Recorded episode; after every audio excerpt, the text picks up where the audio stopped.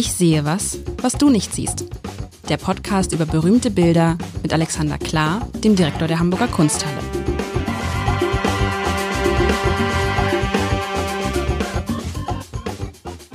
Herzlich willkommen. Mein Name ist Lars Heider und ich darf heute wieder ich sehe was, was du nicht siehst, spielen mit äh, Alexander Klar, dem Direktor der Hamburger Kunsthalle. Und heute ist einer dieser seltenen Momente, lieber Alexander, an, in dem ich, an dem ich an dem Bild erkenne, was es ist. Dann es ist, der, es ist der Turmbau zu Babel. Alles andere würde mich jetzt äh, überraschen. Sag erstmal jetzt, stimmt's? Also nicht, dass das es stimmt, nicht. Das ist, das ist perfekt.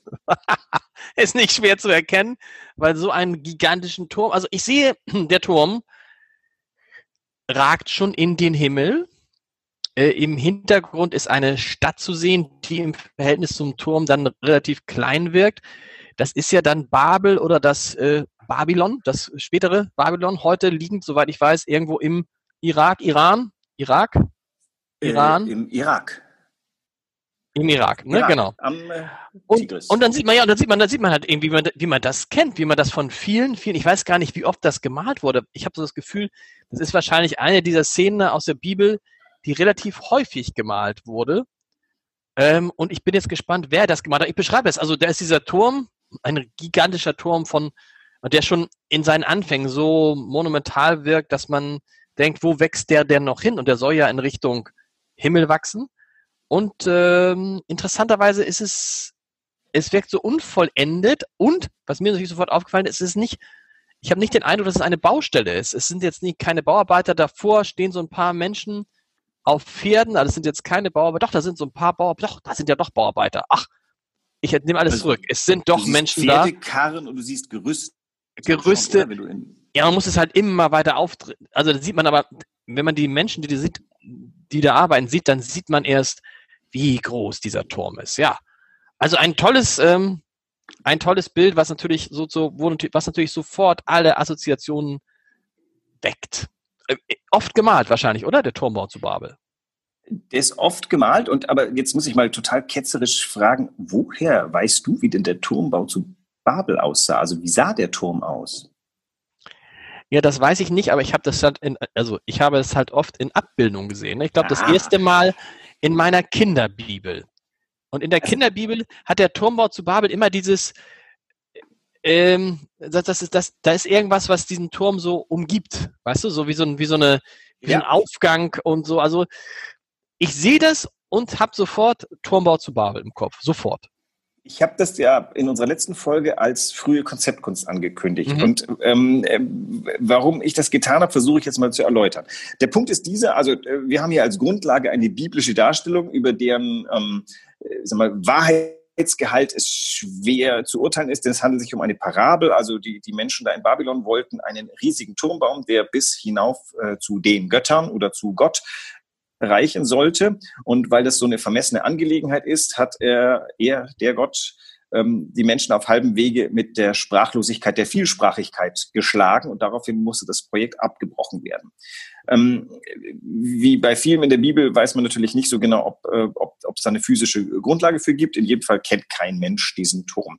Aber ähm, um in der Mitte des 16. Jahrhunderts, äh, 1560er Jahre, ähm, kommt ein Peter Bruegel und der hier jetzt bei uns gerade tätige ähm, Hendrik van Kleve auf ein Genre der Turmdarstellungen, das ähm, unschwer ableitbar ist von einem Vorbild. Und zwar ist das das Kolosseum in Rom. Ähm, Mhm. äh, beide waren in Rom, haben auch zur selben Zeit ungefähr mal, äh, ich muss dazu sagen, unser Bild ist dem äh, Herrn Kleve zugeschrieben. Ich habe nicht erforscht, äh, wie genau man das weiß, ob es von ihm ist. Aber zu, zu der Zeit entstehen ganz viele Bilder. Die sind vom, vom Archäo, vom, wie heißt das, ähm, vom architektonischen Typus her aus dem Kolosseum abgeleitet. Und die werden halt irgendwie so immer dünner, damit sie immer höher werden kann, können. Und damit wird aber ein Bild geprägt, was bis heute unser Bild vom Turmbau von Babel. Du hast das aus der Pistole geschossen und gesagt, das ist der Turm von Babel. Ohne dass wir wissen, wie der wirkliche Turm aussah. Und ohne dass wir wissen, ob es den überhaupt gab. Aber das ist ja interessant. Deshalb erkennt man ihn immer wieder, weil es immer Bezug nimmt auf das Kolosseum. Das stimmt natürlich. Wenn man das Kolosseum sich einmal vorstellt, sind die Anleihen, Anleihen nicht zu übersehen. Und in unserem Bild, wenn man näher rangeht, sieht man ganz viele schöne Details. Unter anderem kann man da die äh, eine der Säulen von Rom, Moment, mein, äh, jetzt tut's gerade nicht, ähm, da sieht man ganze Architektur, äh, Architektur Capriccio, da sind Triumphbögen, Säulen, also das genau. ist Rom auf unserem Bild, aber natürlich in der Mitte ist dieses, äh, dieses Irrsinnsgebilde, was nach oben geht und auch immer noch weiter sich entwickelt. Und was wir ja sehen, ist so eine Art Weltlandschaft. Ne? Wir, wir blicken ja da auf die Welt. Genau. Das ist, das ist aber auch in all diesen Abbildungen, die ich habe, dass man das Gefühl hat, da entsteht eine ganz neue, eine ganz neue Welt. Ähm, und ja. Und, und, warum wohl die Welt? Hier, wir, wir bleiben ja beim Konzept. Also äh, das, was wir hier vor uns haben, ist ja nicht äh, Babylon, sondern Rom offensichtlich. Aber das ist wurscht, weil es in beiden Fällen. Ist das so? Also ist im Hintergrund ist gar nicht Babylon, das ist Rom? Naja, also ähm, Babylon liegt ja nicht an einer Meeresbucht. Das wusste, glaube ich, sogar der Mensch in den 1680er Jahren. Das soll eine Bucht. Stimmt, okay, jetzt, ich hatte das, als, ich hatte das, ja, du hast recht, ich hatte das, das so nur als erweiterten Horizont gesehen. Das ist, die Farben ja, sagen, ja, das ist, das ist schon Wasser, das ist schon Wasser. Fluss, der, wie heißt es, der Tigris? Genau, aber dann wäre ja Babylon Stimmt. irgendwie mehr so am, äh, Persischen Golf gelegen. Ja. Ähm, darum geht's gar nicht, denn es geht ja um die Parabel. Es geht darum, also mit der, der Konzeptkunst ist das Ganze ja, weil die haben jetzt nicht verzweifelt einen Grund gesucht, einen Turm zu malen, sondern sie wollten im Endeffekt auch eine Art ähm, äh, säkulares Andachtsbild schaffen, ein, ein nicht kirchliches Andachtsbild. Denn äh, worum geht's? Es geht um Vermessenheit, um Hybris, um ähm, den Versuch des Menschen, sich aufzuschwingen zu Gottgleichheit.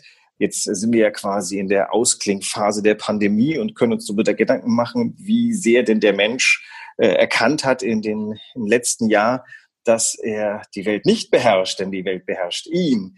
Ähm, all das steckt ja in diesem Bild drin.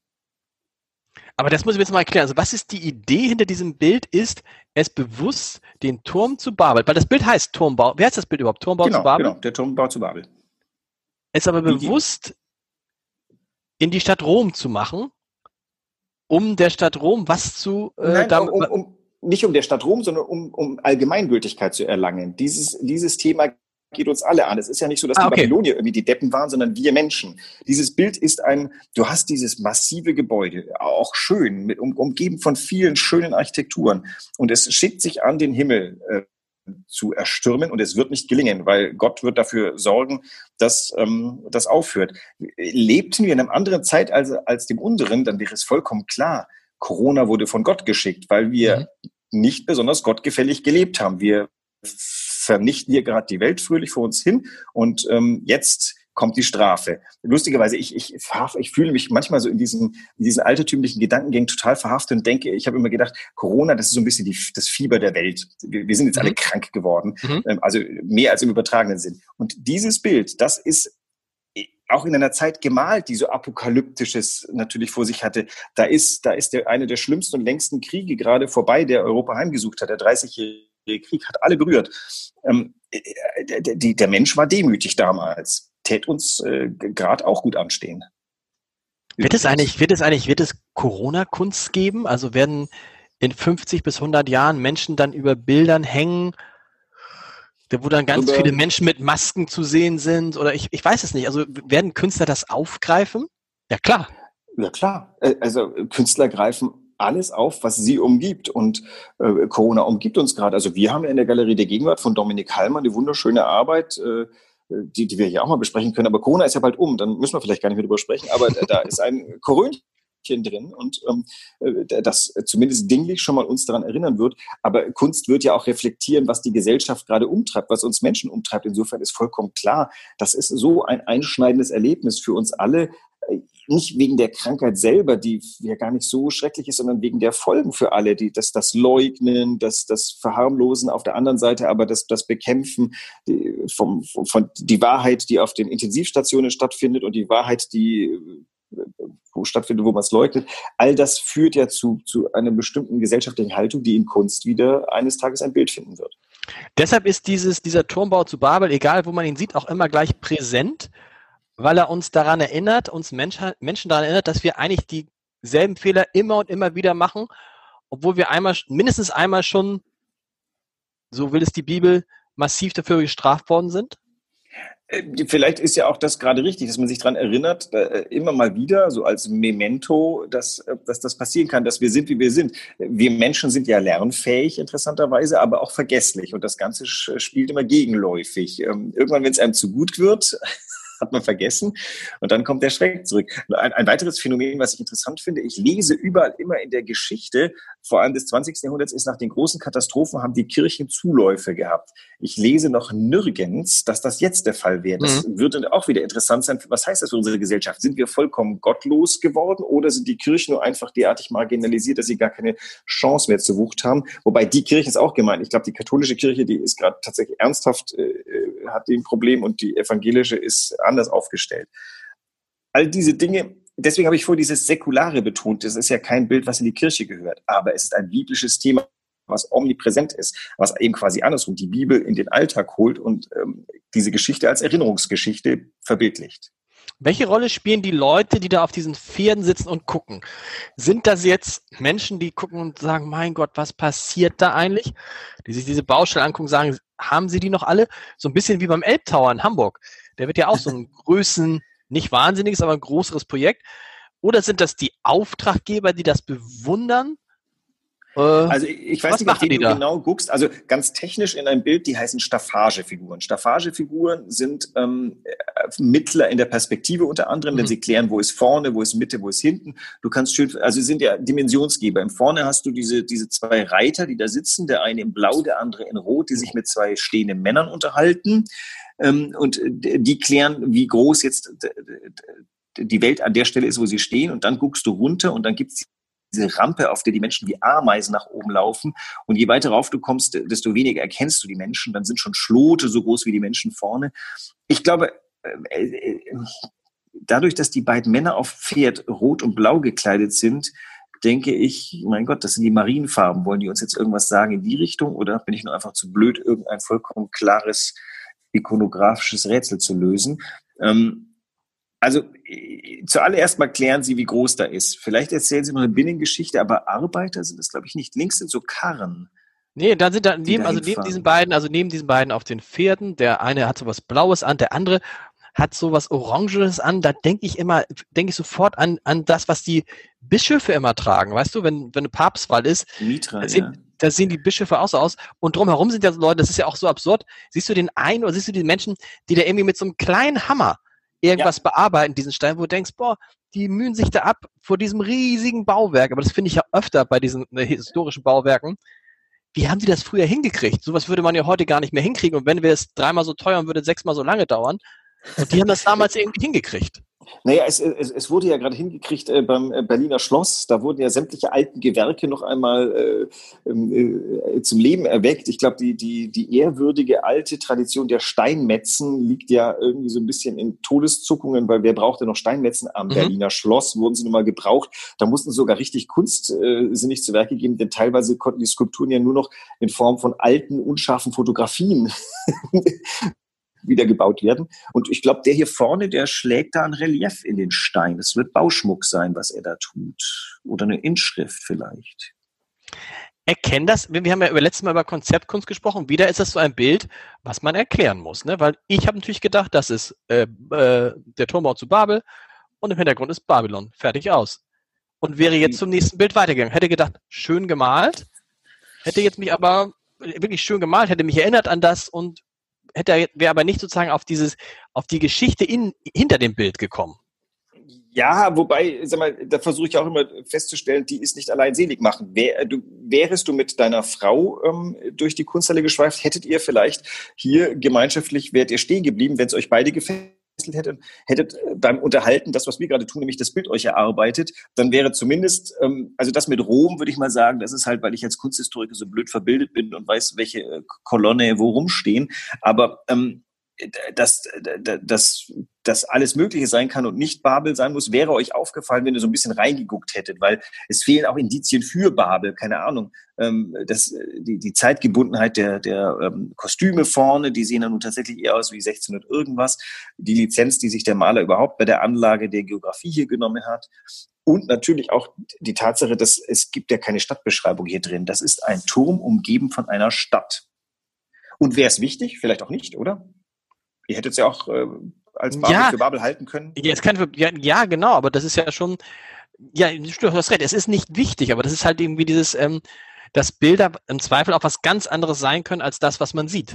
Also wenn wir Ja, spielen, ich sehe was, was du nicht siehst, und du siehst halt, du siehst ja, du siehst ja, weil du es weißt, eine ganz andere Geschichte dahinter als ich. Nein, ich weiß nur ganz andere Dinge als du. Das ist ja genau der Punkt, den ich versuche, ähm, ähm, äh, äh, mantraartig zu predigen. Man muss nichts wissen. Äh, Das hilft auch vielleicht teilweise gar nicht. Vielleicht, äh, ich, ich weiß ja hier Gott sei Dank ganz oft auch nichts, sondern es geht ja darum, das ist das, was in Corona nicht geht und was hoffentlich bald wieder geht, dass man zu zweit vor einem Bild steht ohne Maske und einfach sich über das Bild unterhält und sich das Bild gemeinschaftlich erschließt. Und die Wahrheit über dieses Bild ist die Wahrheit, über die ihr zu zweit oder zu dritt oder zu viert übereinkommt, dass sie da sei.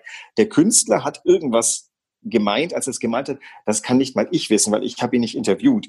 Ich kann ja auch nur wissen, was die zeitgenössische Literatur als früheste gesagt hat und die jüngste Literatur als letztes, aber niemand hat doch mit dem Künstler geredet. Das heißt, Wissen, wirklich wissen, was, es, was in diesem Bild da vor sich geht, weiß nur der Künstler und der ist tot. Insofern, äh, unsere Autorität als Kunsthistoriker, die ist äh, ach, minimal. Wir, wir können so ein bisschen helfen, sag mal, Sprache zu finden, um mit diesem Gemälde umzugehen. Das ist so das, worauf ich am, sag mal, am meisten mich freue immer. Ich kann so ein paar Stichworte geben, damit man Interessant finde ich, interessant finde ich, also ich finde es ja ein schönes Bild und auch ein, ein, eigentlich so ein imposantes Bauwerk. Und man ist dann ja so hin und her gerissen. Man denkt sich, man, weil man die Geschichte denkt, denkt man, oh, das darf man alles nicht machen. Andererseits fragt man sich, oh, schade eigentlich, dass sie das nicht weitergebaut haben. Ja, aber äh, das Lustige ist doch auch, wo ich denke, komisch, dass das noch niemand weitergebaut hat. Im, im 21. Jahrhundert ist so ziemlich jeder Mist möglich. Warum? Äh, In der, in der Wüste bauen die gerade alles Mögliche. Keine Ahnung, Mhm. die höchsten Gebäude der Welt. Niemand hält sie davon ab, äh, auf sowas. Der, der, der Petersdom ist irgendwo im, in Afrika nochmal ein bisschen größer aufgebaut worden. Der Mensch kennt da überhaupt keine Hemmungen. Also das kann alles noch passieren. Ähm, du solltest halt jetzt äh, den Bestseller schreiben, der dir dann die finanzielle Grundlage gibt, äh, dir in der Gegend von Babylon ein Stückchen Land zu kaufen und loszulegen. Mit Crowdfunding kommst du vielleicht weit. Aber das ist ja, das ist ja irgendwie, ähm, das ist ja das Interessante, finde ich, an solchen Bildern, dass, oder an diesem Bild insbesondere, dass es sich ja auf eine, verbessere mich, auf eine Passage aus der Bibel bezieht, die ja in Wahrheit gar nicht so groß ist. Das sind, glaube ich, ein paar, ich weiß nicht, ob es überhaupt, ob es überhaupt eine Seite ist und so. Mhm. Und trotzdem ist es, ist es künstlerisch eine der meistzitierten Stellen aus der Bibel? Ich Der glaub, Turmbau zu Babel? einfach- Ja, ich, äh, naja, vor allem natürlich ähm, in, in, in der Malerei meist zitiert, aber Genau. vielleicht genau nach diesem Impuls von Bruegel und Kleve, dann ähm, hat sich das verselbstständigt.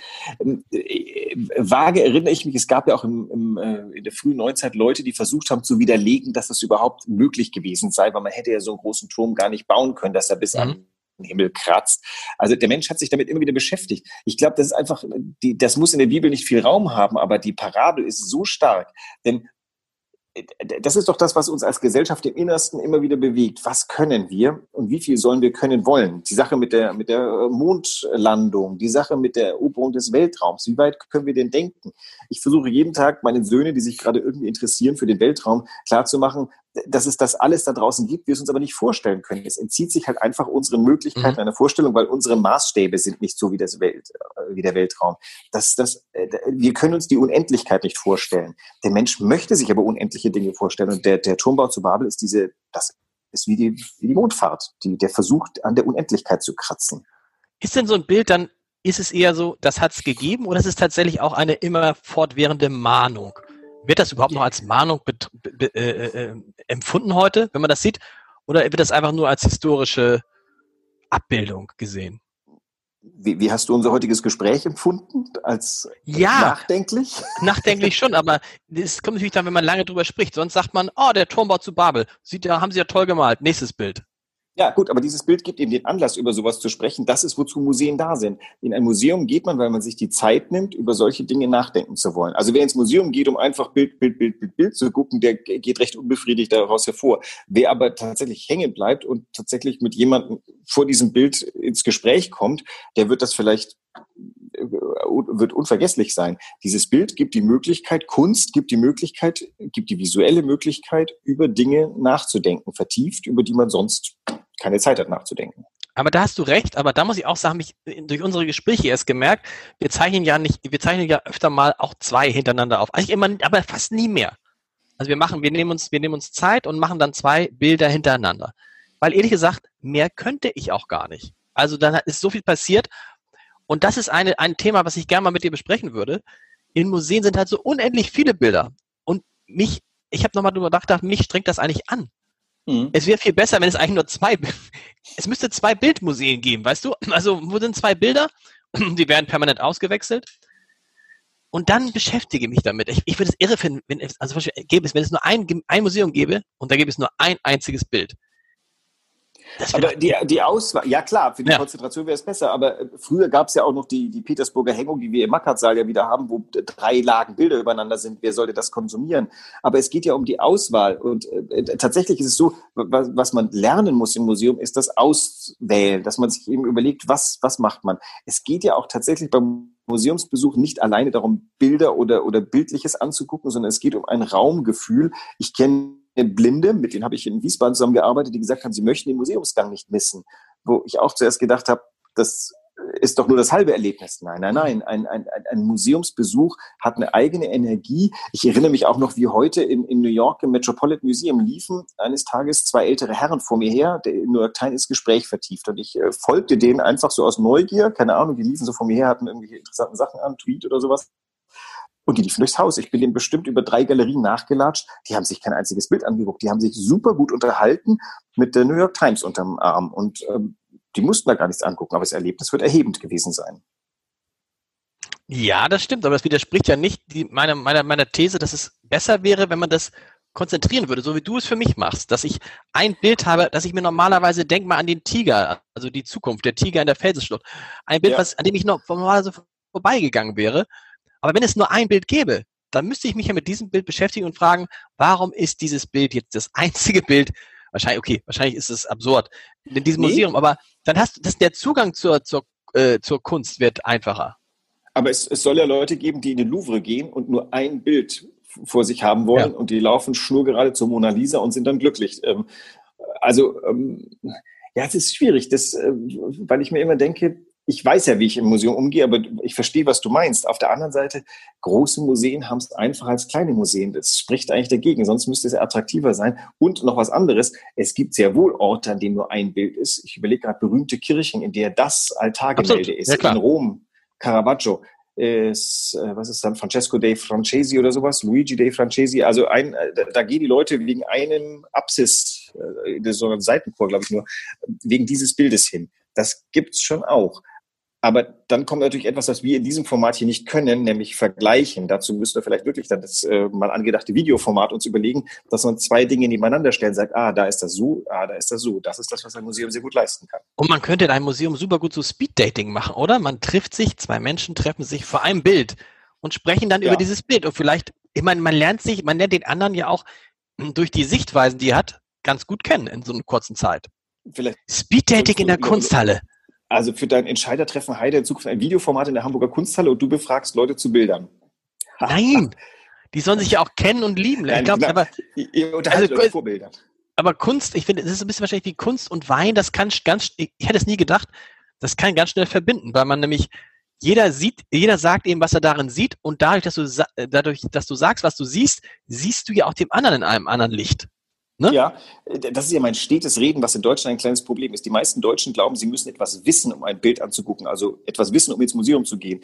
Wo, wo äh, die Angelsachsen schon viel weiter sind, die sagen nämlich, du musst nur Augen im Kopf haben. Das ist ja auch ein Grund für unser Podcast-Format, was mich so glücklich macht.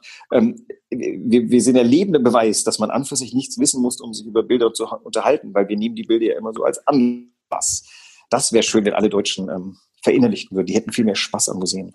Wunderbar. Und nächste Woche versuchen wir das dann wieder. Bis dahin. Nächste, nächste Woche geht's wieder los. Und alle Bilder sind jeden Montag in dieser berühmten Hamburger Zeitung, dem Hamburger Abendblatt. Lebensgroß zu gehen. Oftmals größer, ehrlich gesagt, als sie, als sie, in, der Kunst, als in, als sie in der Kunsthalle sind, oder? In, in, manchen Fällen ja. Und manchmal sogar besser. Also bei der Sophie Kall, äh, da war die, die, die Zeitungsversion hundertmal besser, als ähm, wir das je an die Wand bekommen können. Bis nächste Woche. Das, Top, äh, super. Das wird, das wird äh, tatsächlich, die, die Sophie passt super bei euch auf Passt- die Seite. ja, klar, super. Ihr werdet Spaß daran haben. Also das ist ein... Haben wir schon einen Termin für unsere Filmbesprechung jetzt? Nee, noch nicht. Äh, Ich habe jetzt diesen Freitag etwas, das sieht aber mehr nach Podcast aus, aber Ja, ich kann mal genau. nachfragen. Nee, ich, äh, aber Ja, wir du- haben ja beide darum gebeten, also werden sie kommen. Ich kann mal die Genau. nächste Woche gucken. Äh, Sonst halte ich auch nochmal nach. Super. Ähm, aber ich, ich habe mit äh, Jan Metzler bei uns gesprochen, das ist der, der dahinter ist und ähm, dann finden wir zueinander. Wunderbar. Thomas, hörst du uns? To ah, nee, Thomas. Ich, ich Wir dachte, sind fertig. Alexander, vielen Dank. Thomas, vielen Dank. auch. Tschüss. Tschüss.